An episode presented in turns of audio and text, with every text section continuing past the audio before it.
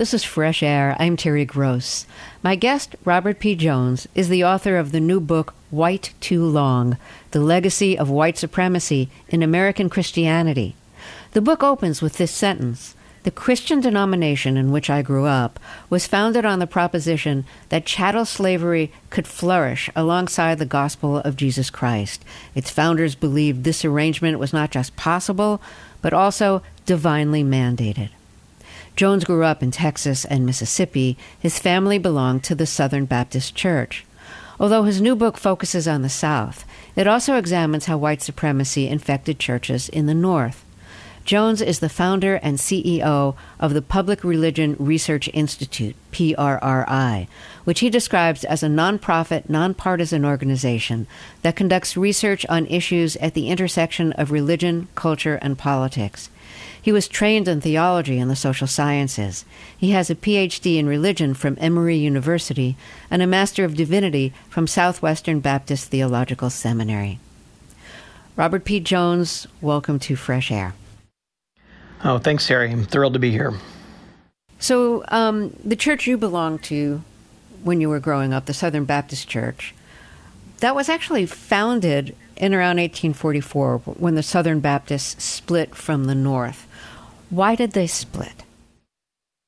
Well, it's it's very clear um, in the historical record. Um, the precipitating event was really whether uh, someone who was being called as a missionary um, to spread the gospel could simultaneously be a slave owner and still be a church member in good standing. And the members of the churches in the South actually put this issue forward very intentionally to test uh, what their northern brethren would say about this. And the North responded very clearly and said, Northern Baptists said, no, you know, under no circumstances will we be behind this. And that really was the precipitating split. Um, and just a few, few short, short months later, the Southern Baptist Convention was formed, uh, very intentionally with the word Southern in the front of it to indicate um, its allegiance, really, to uh, this slave owning society.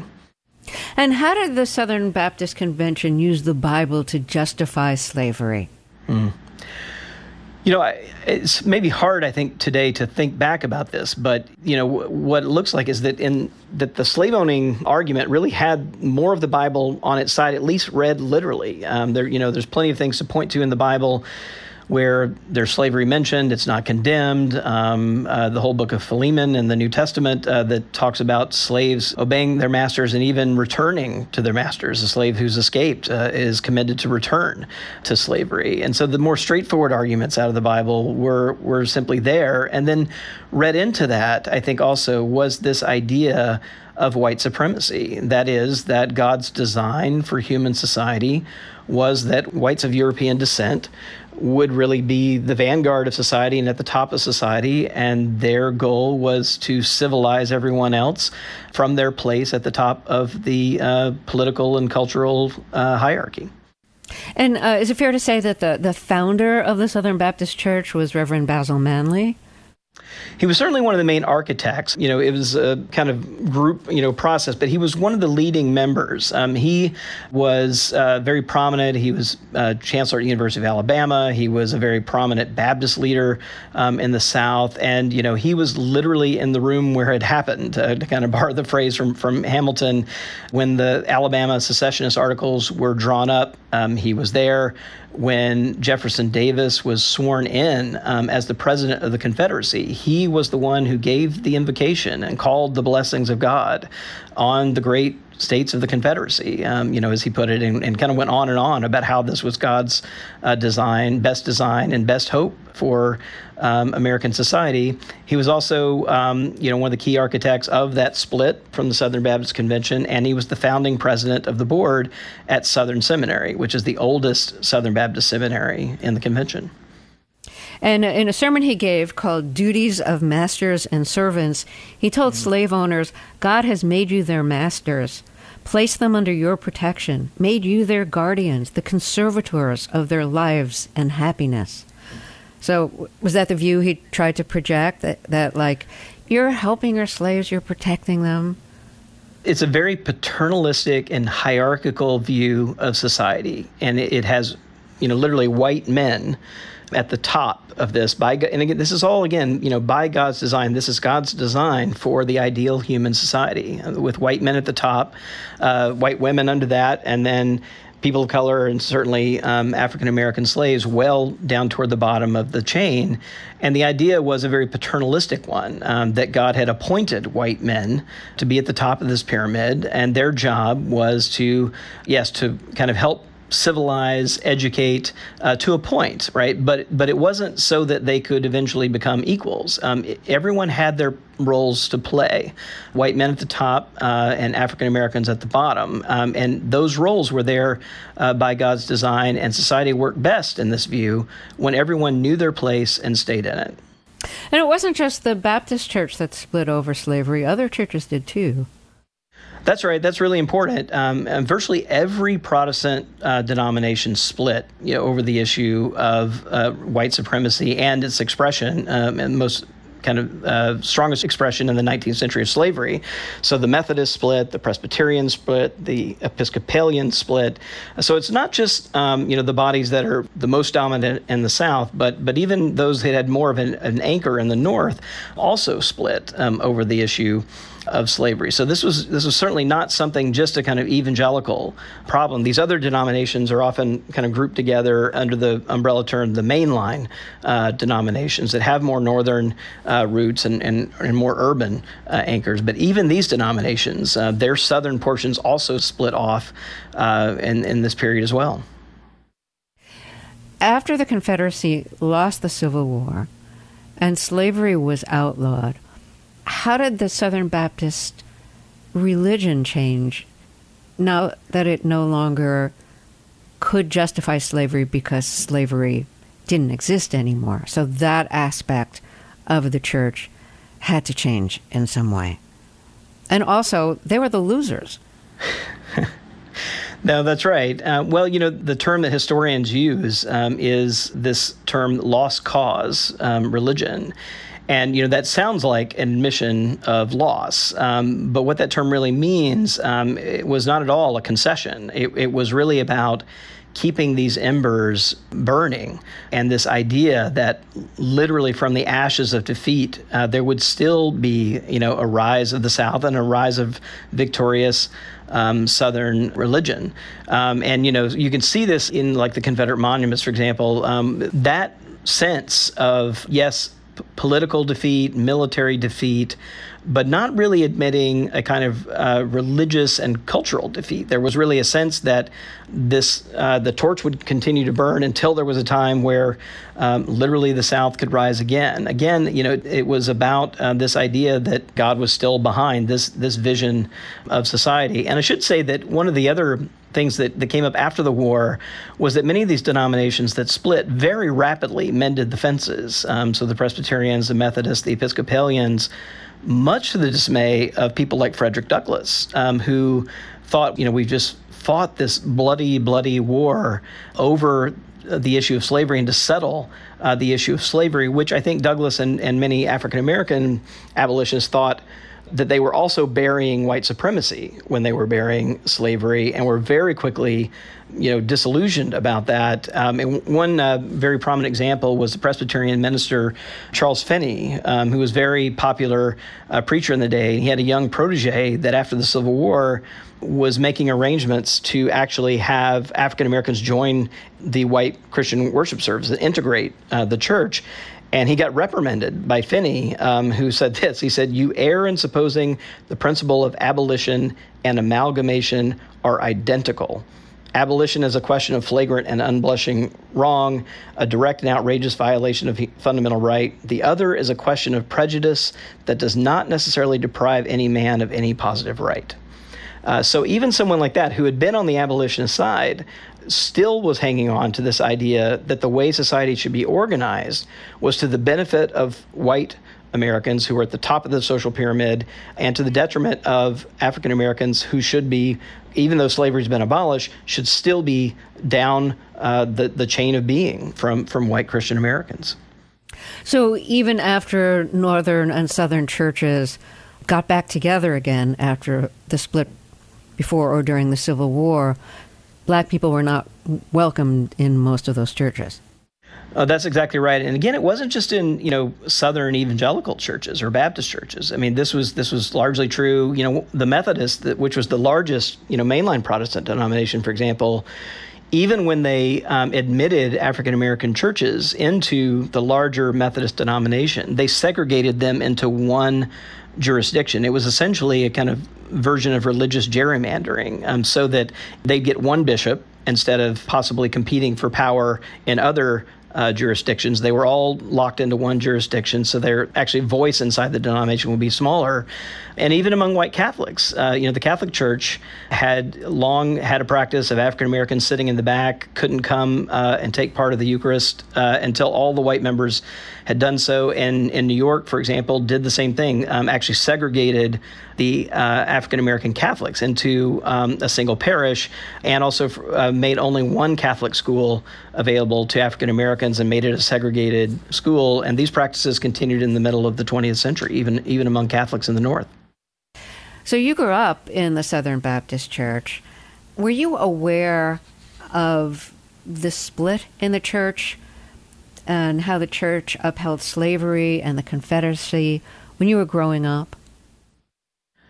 No, that was wholly lost on me. You know, and I was I should say I was this kid, I was at church 5 times a week, you know, even as a teenager. I was very active in our youth group, uh, you know, went on church trips. Uh, I, you know, heard two sermons a week uh, at a minimum, was there for prayer service, Bible study, you name it. Um, you know, so you know, probably six, six, seven hours a week, um, I was at church or doing church-related things, and through all that time, uh, you know, and this is one of the things that was really remarkable. Reflecting back on this, I mean, working on the book over the last few years, is through all that time, I cannot remember a single sermon calling attention to racial inequality, uh, racial injustice, the struggle for civil rights. Um, you know, I, I, don't remember any of that coming through in a Sunday school lesson, in a sermon, or as a you know as a challenge. You know, for us to think about uh, our place in history. I didn't really know the story of the beginning of uh, of the denomination in 1845, um, and so it, it wasn't really until I was well into seminary. Um, you know, so I was you know 20 years old uh, before I got a hint of uh, that that history uh, that was back there, and and even you know had the possibility of beginning to think about um, what the implications of that were. Did you hear any echoes of white supremacy in sermons when you were growing up, or in the practices of the church? You know, I, I know that I did, um, but it was one of the testimonies to how powerful I think this worldview is, is that it wasn't apparent to me, you know, and, and I think that's the real challenge is that it has been so deeply institutionalized, um, you know, in everything from theology to hymns to rituals. Uh, that it, it's in some extent invisible, I think, to kind of your average white Christian. It's, I think it, its function really is in as much as what it hides as to what it says explicitly. And how's, how is that reflected in the sermons that you heard? Well, you know, I think if you hear anything, uh, certainly in evangelical uh, churches, you know, maybe on a weekly basis, it is this idea of a personal relationship with Jesus. Uh, and it, it's taken me a while to kind of unpack this. Um, and and the, this being so central, one way it functions is to make salvation and the really the core religiosity um, hyper individualistic. It really is about an individual and their interior relationship with God and Jesus. And so, personal piety, personal morality, a very individualist way of evaluating what it means to be religious, what it means to be have an authentic faith. It essentially screens out questions of social justice. And so, I, I think you know my experience growing up was this. Um, you know, reflecting back on it now, what it looks like to me is this very nurturing environment for those of us white Christians who were inside the church and inside those stained glass windows and and and you know viewing out that nonetheless was doing great harm in the community around us. And and those lines, you know, from Martin Luther King that where he was asking, you know, in from letter from Birmingham jail, like who are these white Christians sitting behind their anesthetizing stained glass windows? Um, I think that that's a pretty apt description of the function of that kind of theology that really makes the beginning and the end of religiosity about a personal relationship and personal piety, where questions of racial justice and social justice and vast inequality really get screened out from one's consciences. Some churches have issued apologies for their role in segregation and racism and slavery. In, in 1968, the National Black Catholic Clergy Caucus opened with the statement The Catholic Church in the U.S. is primarily a white racist institution, has addressed itself primarily to white society, and is definitely a part of that society.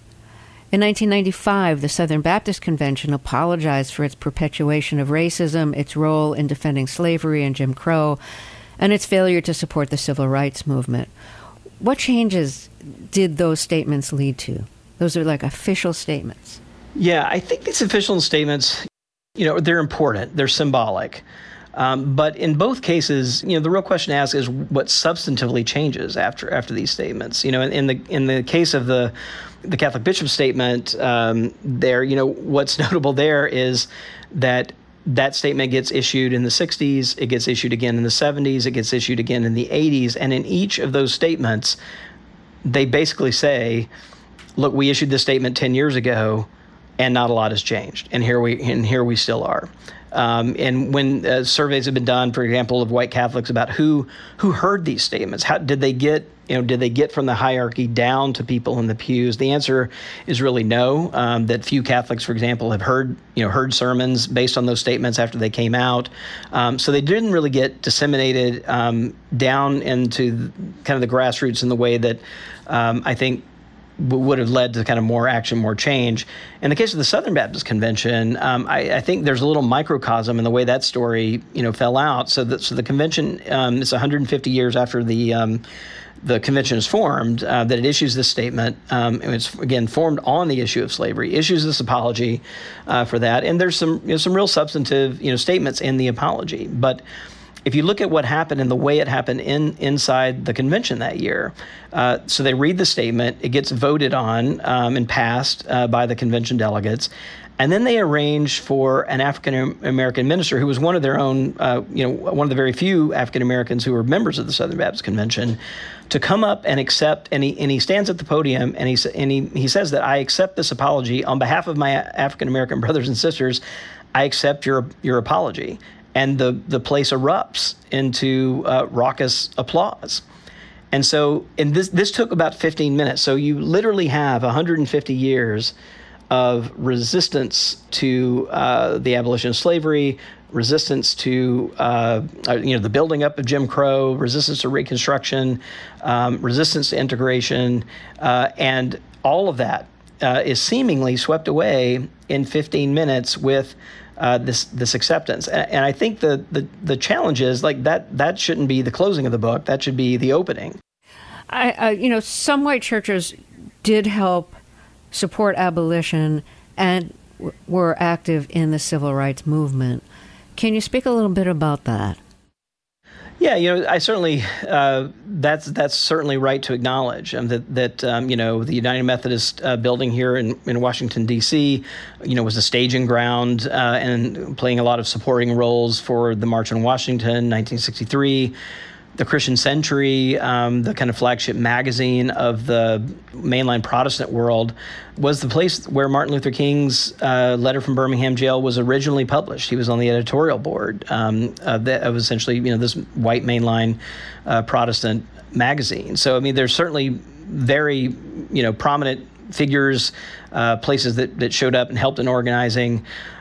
But the, the challenge of that is this huge gap between uh, the official statements, uh, leaders who showed up, uh, and those things, and the vast majority of, uh, of folks on the ground. Uh, you know, at the same time, uh, the Christian Century is publishing the letter from Birmingham jail.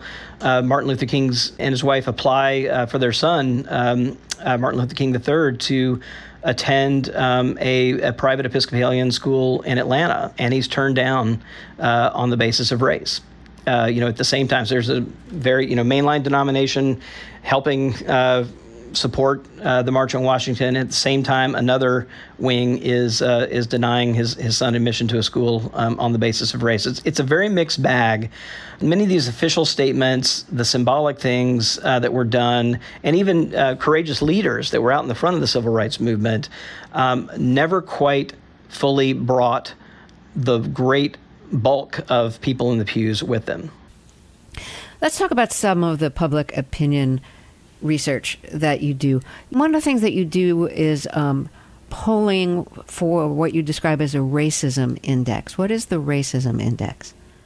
It's a basically a combined variable that I created to try to get a, a handle on attitudes towards structural racism. So beyond just personal views, for example, of do you feel warmly toward African Americans, those kinds of views that often get used in, in public opinion research. Um, so uh, what I wanted to do is to build a more composite variable that would cover a lot more ground. Um, one of the reasons for that is that obviously asking people about their views on race is a very sensitive thing. And so allowing for a broad range of opinions to be expressed uh, is a, a, one way of kind of getting more accurate measures where people may be one place on one question, one place on another, but if you kind of measure their average responses over a number of questions. So the racism index uh, that I developed has 15 different questions, um, and it covers things like attitudes about Confederate symbols, African American economic mobility uh, or the lack of it and the causes of it, treatment of African Americans in the criminal justice system, and just some general perceptions of race, racism, and racial discrimination. So, just a couple of examples um, that you can see in the individual questions, uh, some of these patterns. We asked uh, whether, uh, and this is a question from 2018, whether the killing of unarmed black men by police are isolated incidents or whether they are part of a pattern of how uh, police treat African Americans. One of the things we find on this question is that white Christians are nearly twice as likely as religiously unaffiliated whites to say the killing of unarmed black men by police are isolated incidents. That is, they see this as you know a few bad apples they don't connect the dots uh, between one event um, and, and the other. Um, white Christians also, on the question of like the Confederate flag, something else has been in the news um, a lot, um, are at least 30 percentage points more likely than whites who are religiously unaffiliated to say the Confederate flag is more a symbol of Southern pride than it is a symbol of racism. Um, so these are just patterns in two of the 15 questions uh, that we see. But this pattern where white who identify as Christian have significant difficulties um, connecting the dots, seeing you know things that I would describe as structural racism compared to whites who are religiously unaffiliated and uh, people of color um, in the country who are, who overwhelmingly see these things as, as related and, and the results of structural racism in our in our history. So, what's your conclusion? Well, again, the patterns are really, really stark. And one of the things I find using this composite measure that you know white Christians overall uh, measure higher median scores on this than whites who are not religious, and it's true not just for white evangelicals, uh, but it's also true for white mainline Protestants. Again, those are more populous in, in the Midwest. White Catholics are more populous in the Northeast. Uh, the differences between these groups are really more a matter of degree um, than kind. And there's usually two objections that are raised to this this kind of data. One is, well, maybe this this is a correlation that is accounted for by other things, right? So maybe it's because they're more Republican or they're older or they're more likely to live in the South or the Midwest, which are more conservative areas of the country.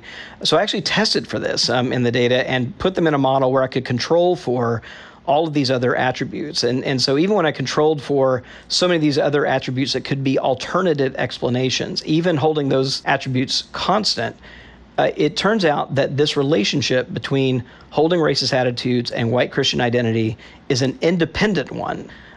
And then the other, uh, I guess, objection that uh, folks often raise to these kinds of uh, findings are that, okay, well, these are just people who claim to be Christian maybe Christian in name only, right? But they, they don't really attend churches. And so if you look at people, the the argument goes, if you look at people who attend religious services uh, more often, the data looks different. It turns out that that's actually also not true. Uh, that even when you again have these models that are controlling for all kinds of other attributes, they pretty handily refute the assertion that attending church makes white Christians less racist.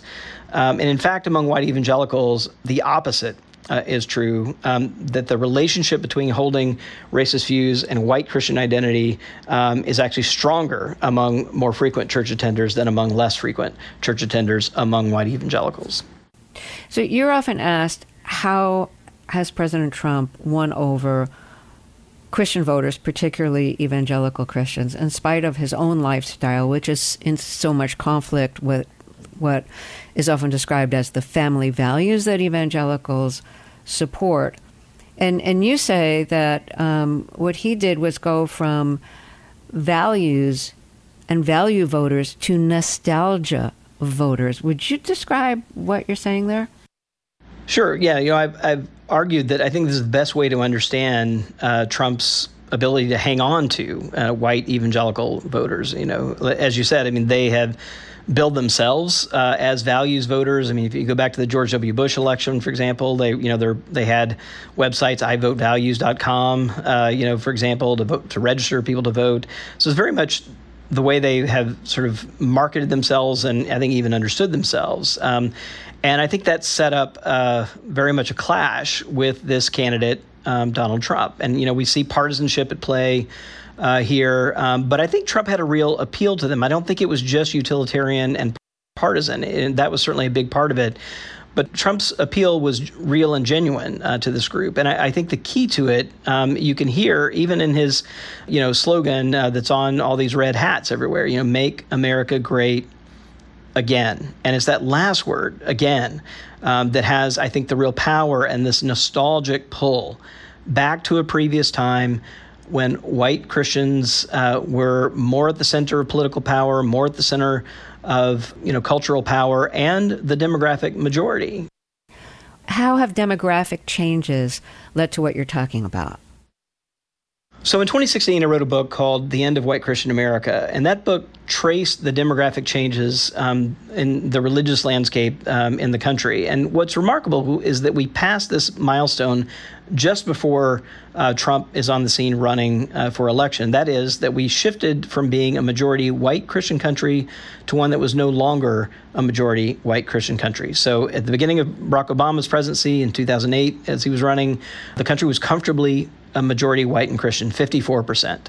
Uh, by the time we have the Trump uh, Clinton election in 2016, that number's down in the mid 40s, uh, right? So we've lost nearly 10 percentage points um, just over uh, that that decade. The number's 42% today, so the numbers continue to shift. And I think that shift from being a majority white Christian country to one that was no longer majority white and Christian, while we had an African, our first African American president, was in many ways, I think, set off um, a moment of panic among uh, uh, this group. And, and part of that is just the sense of ownership that white Christians have had of the country, especially with the word America, right? think of America, I think this white Anglo Saxon Protestant cultural core uh, was there. I mean, FDR, uh, for example, was uh, infamously said, you know, uh, this country is a white Protestant country, everyone else is here by sufferance.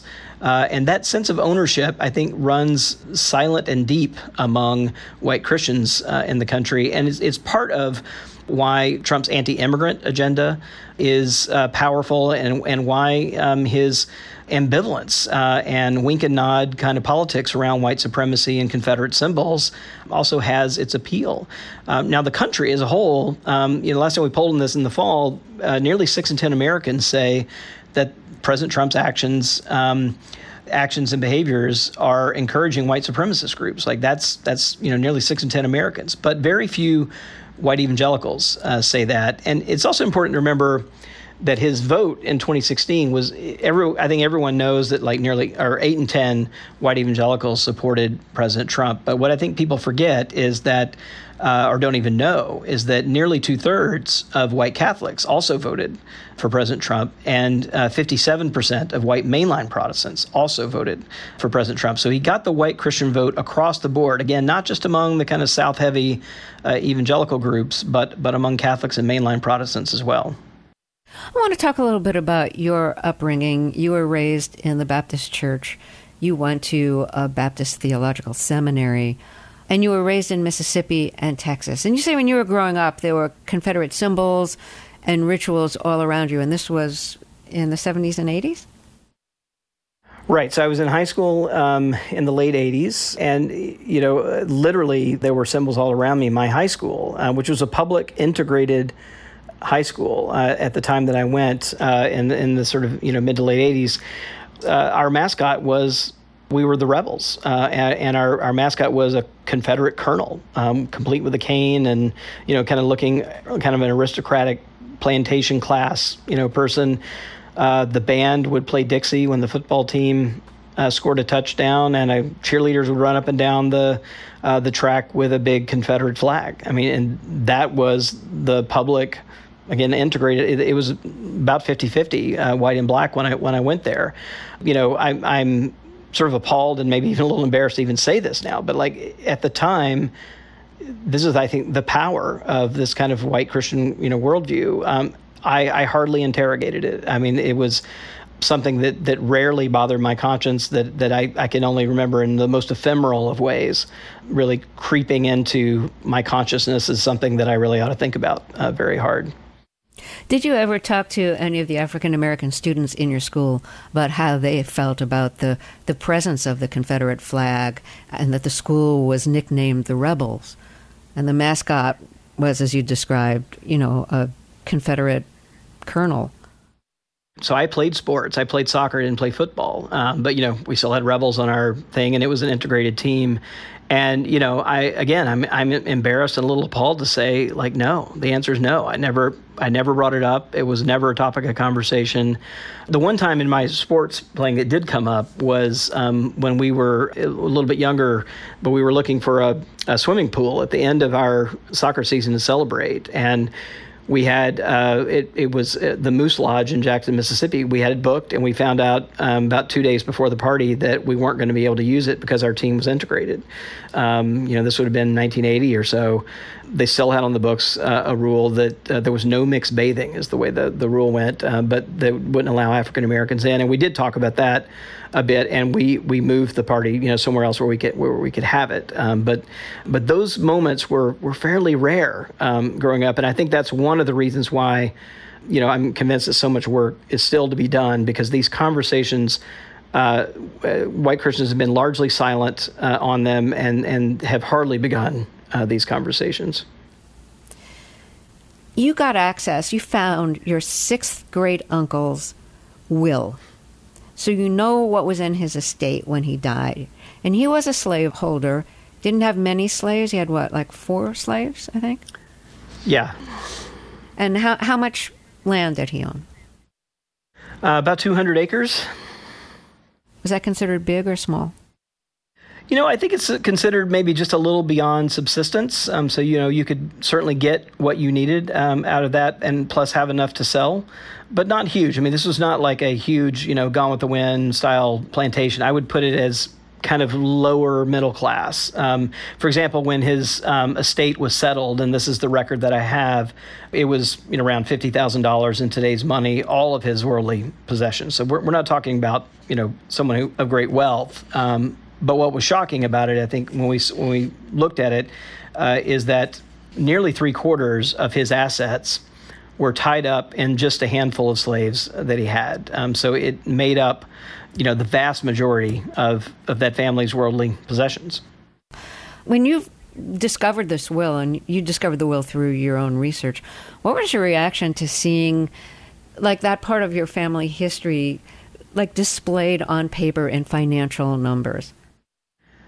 Yeah, well, I, I had known uh, just through my own, you know, family discussions that on my mother's side of the family, um, that our ancestors had owned slaves, but there's something about seeing it in print um, that I, you know, I literally just stared at it. Um, you know, uh, and when you read the lines, you know, and I'll, I'll read, you get a better sense of its effect uh, on me as I as I read it. You know, it reads, one Negro woman named Naomi at eight hundred dollars, and one named Susan at four hundred and fifty dollars, totaling twelve hundred and on the line below that, one named Eliza at two hundred seventy-five dollars, and one named Bird, a boy at $150, totaling $425. And I, I must have read those lines 20 times, um, just trying to take this in. Um, they're women, the last two are most likely children, uh, valued um, at less. Uh, uh, less money, but again, just the proportion they took up of the estate, and just seeing them by you know not just um, by value but by name, um, and and seeing a name and a value put next to a name, a human being, um, uh, was uh, just just moving and, and appalling uh, to, to read that and to know that that's you know that's that's the truth of a part of who I am and the part of the, the history from which I come. You grew up in the Southern Baptist Church and you were very immersed in the church. You were very active in the church. You have a Master of Divinity from Southwestern Baptist Theological Seminary. I don't think you identify as Southern Baptist uh, anymore, and your book is so much about how the Southern Baptist Church um, justified slavery and, and broke away from uh, the rest of the Baptist Church in order to be able to support and justify slavery. At what point did you leave the church? You know, I wouldn't say I've left the church. If we think about it in a, in a bigger thing, I still consider myself, you know, sort of Protestant broadly and Christian.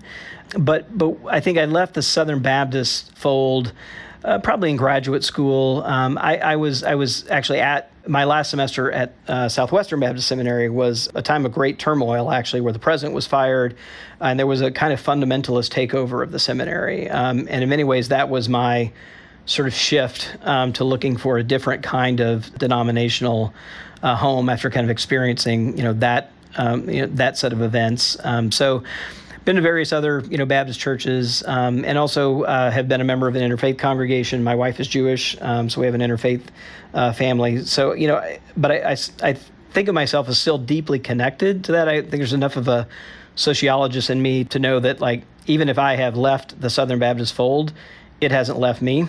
Um, I've been formed by that tradition. Um, I still feel very connected to it in that way. And I think it's why, you know, when I began the book, uh, the first sentence in the book has the word I in it, and the last sentence in the book has the word us um, in it. So, I, you know, this is still very much a story, um, you know, I feel a part of. Robert Jones, thank you so much for talking with us. Thank you. Robert Jones is the author of the new book, White Too Long The Legacy of White Supremacy in American Christianity.